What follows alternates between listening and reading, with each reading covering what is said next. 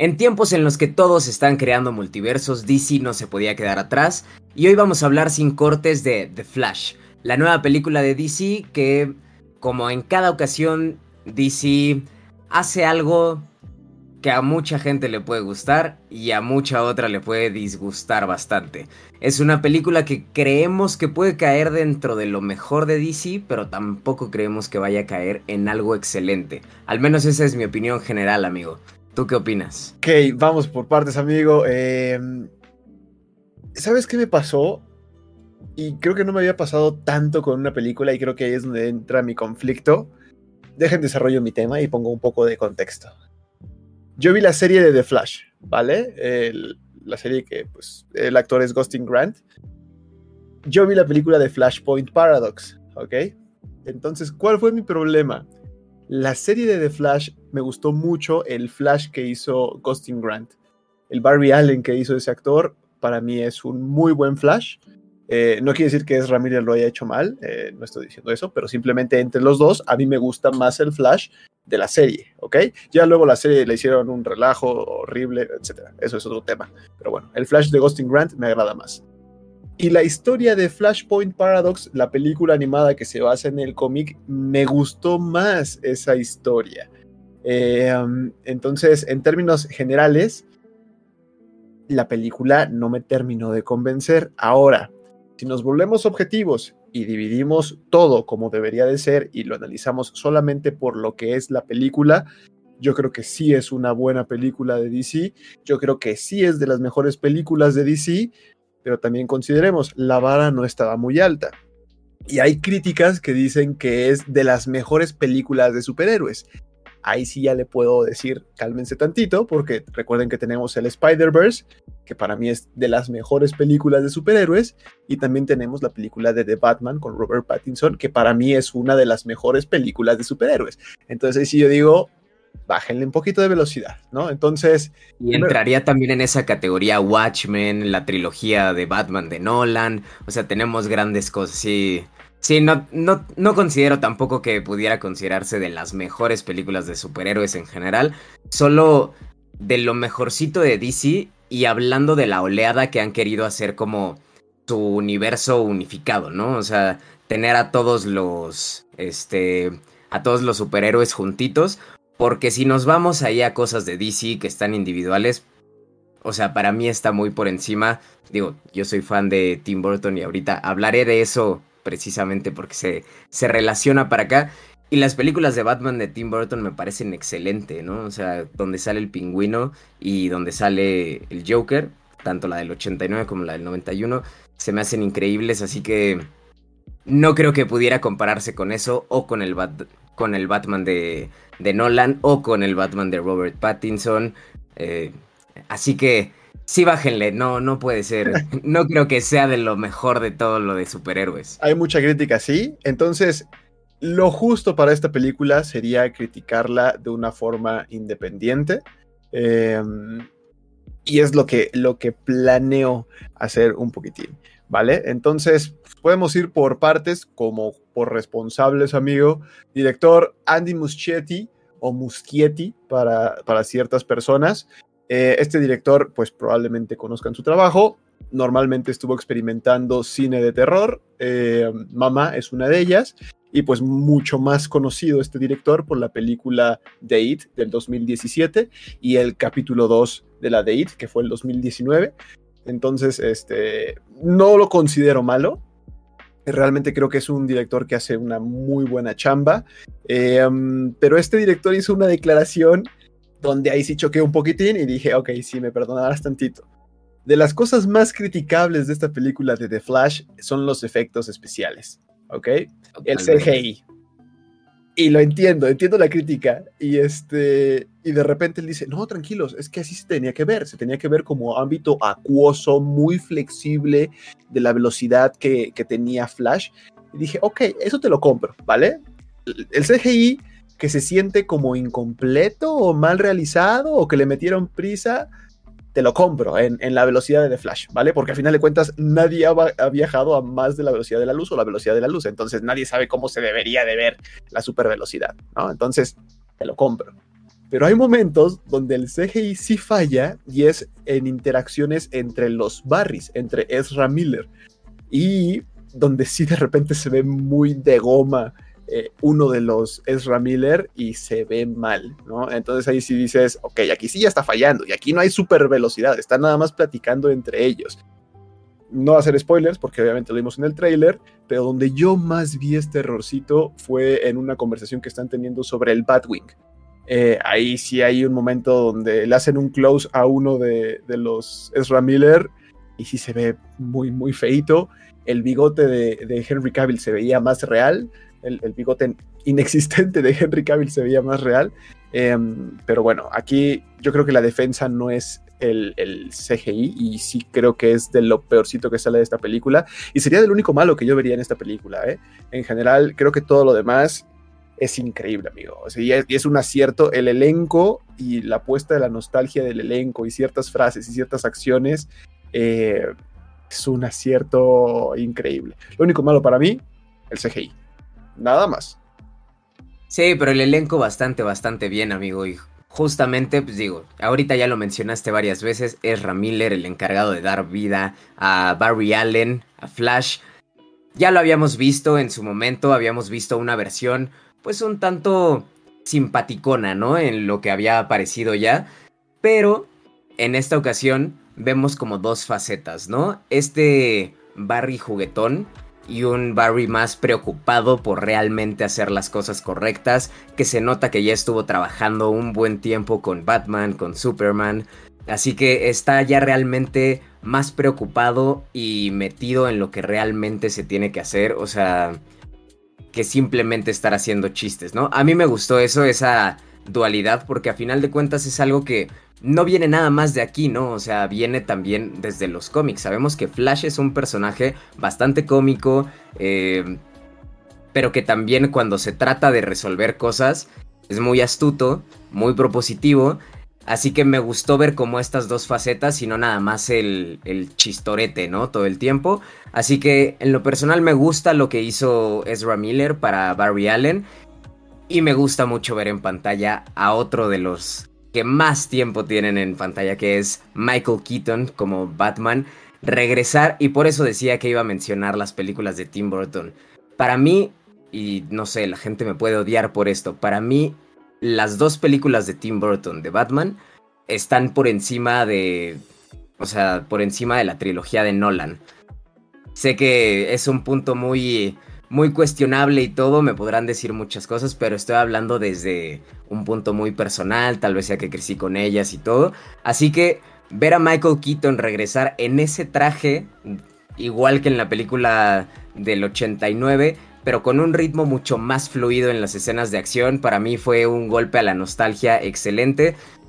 Tal vez llega un momento en el que la nostalgia y ciertos cameos y ciertas cositas como que dices, ok, sí, ya, entendimos, va a poder pasar todo esto, ¿no? Pero realmente disfruté mucho de Michael Keaton, se me hace una gran actuación, lógicamente ya se ve grande, se ve cansado, pero lo justifican bien en la película, o sea, es algo que también en cuanto al guion se me hizo bastante correcto la manera en la que lo llevaron para poder justificarte, ¿no? Y creo que el hecho de ver a Michael Keaton, de cambiar también, por ejemplo, de tener a Henry Cavill como Superman y pasar a Sasha Calle para, para Supergirl, como que se me hizo una manera bien de llevar los cambios que va a presentar DC, ¿no? A final de cuentas, esto ya hablando como un poco más de fuera, no de la película en sí, sino de todos los cambios que va a haber en la empresa y demás. Sabemos que Henry Cavill va a salir, sabemos que Ben Affleck lo más seguro es que no regrese tampoco a ser Batman. Van a verse como muchos cambios y creo que fue una manera buena de, llevarlo, ¿no? Henry Cavill creo que no ser Superman. Es que, creo que dijiste Batman, así que Ah, ok, ok. Superman, Superman. No, gracias por la corrección, amigos. Sí, Henry Cavill, pues ya, adiós de Superman y demás. Así que, pues lo llevaron bien. Creo que el problema estuvo en que, pues había expectativas justamente de ver un Flashpoint, ¿no? Así algo mucho más similar a Flashpoint. Y siento que tomaron algunos elementos, o sea, el poder viajar en el, en el tiempo y demás. Digo, es algo que tarde o temprano tenía que pasar si estaba presente Flash. Y se me hizo un buen momento precisamente para justificar estos cambios. Y vamos a ver que pues DC va a empezar a justificar ciertas cosas con estos viajes en el tiempo, así que creo que van a mover muchas, muchas cosas y lo que quieran justificar va a ser como, pues Flash corrió otra vez en el tiempo y pues ajustamos todo esto, ¿no? Así que me da curiosidad cómo se va a adaptar todo esto y también ahorita que llega a la cabeza James Gunn, ¿no?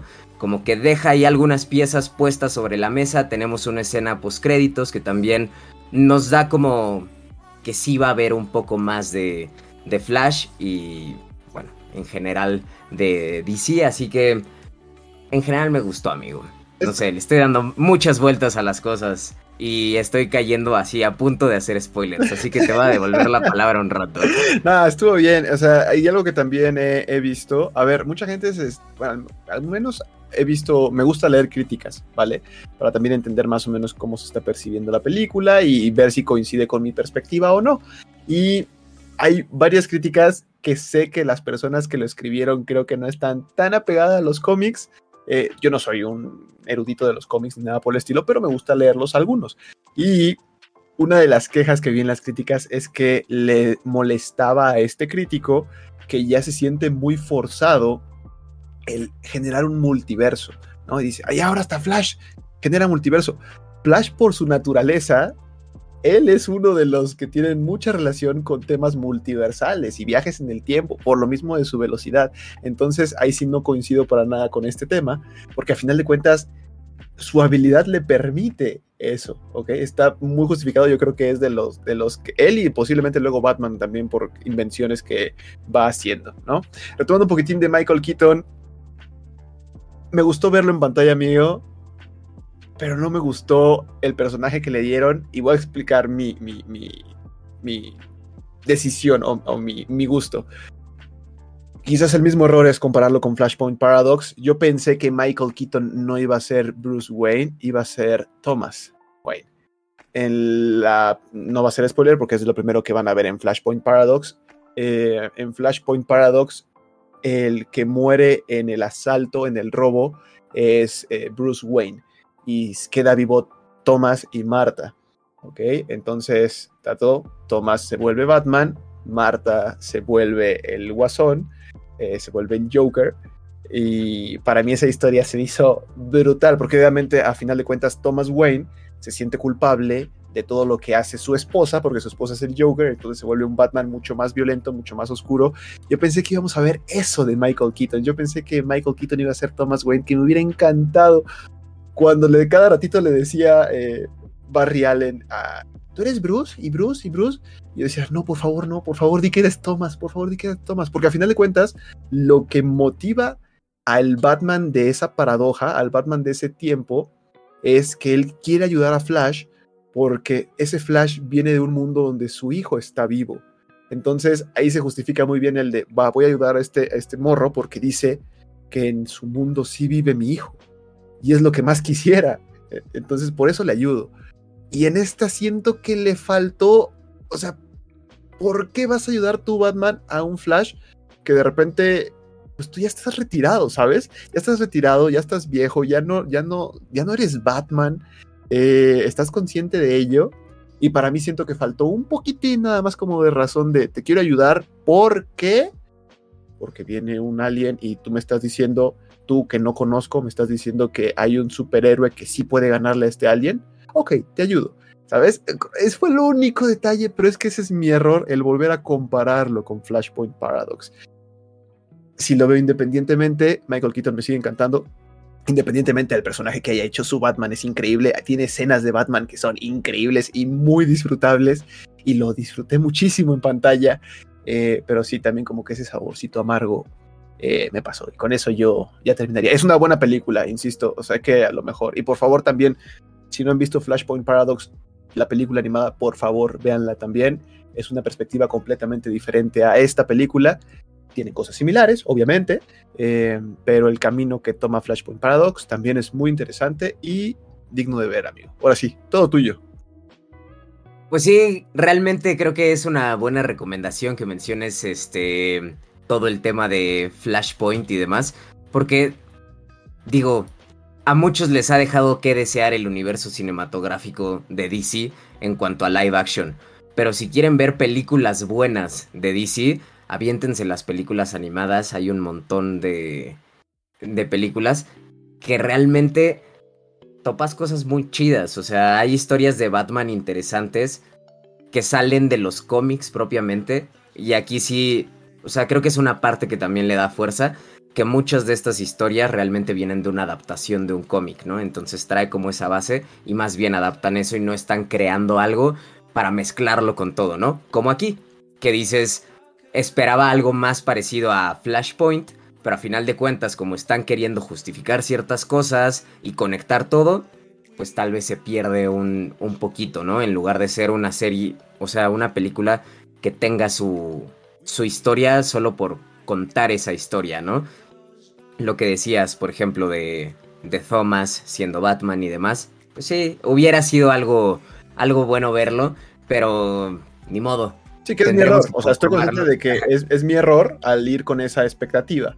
Estoy consciente de ello. Por eso mismo sé que lo puedo diferenciar de decir, esta era mi expectativa, pero el resultado de esta película tampoco es malo.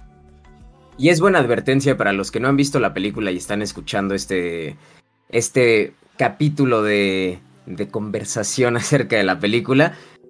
Es una buena advertencia que no vayan creyendo que es Flashpoint, ¿no? O sea, que realmente no está mal, pero no es algo que sale tal cual de algún cómic, ¿no? Porque muchas veces esperas, si, ah, es la adaptación de tal, o le dieron en la torre a Flashpoint. Yo creo que ni siquiera quisieron representar Flashpoint, porque en cuanto a historia, pues, no, o sea, no se parece empezando por lo que comentabas de Batman, ¿no? E, empezando por ahí, dices, cambia totalmente. Toman elementos, sí, pero el elemento de viajar en el tiempo de Barbie no es algo exclusivo de, o sea, que a fuerza tenga que ser Flashpoint, ¿no? O sea, a final de cuentas es como parte de sus poderes que se ha ido explorando en los cómics, ¿no? Así que, pues vayan a verla, creo que se van a entretener bastante. Y déjennos aquí en la cajita de comentarios qué les parece. Si no están suscritos, píquenle al botoncito rojo para que se enteren cuando subamos videos, ya sea de películas o de anime. Así que por acá vamos a estar pendientazos de esos likes. Nos vemos la siguiente semana. Bye bye. Hay gente.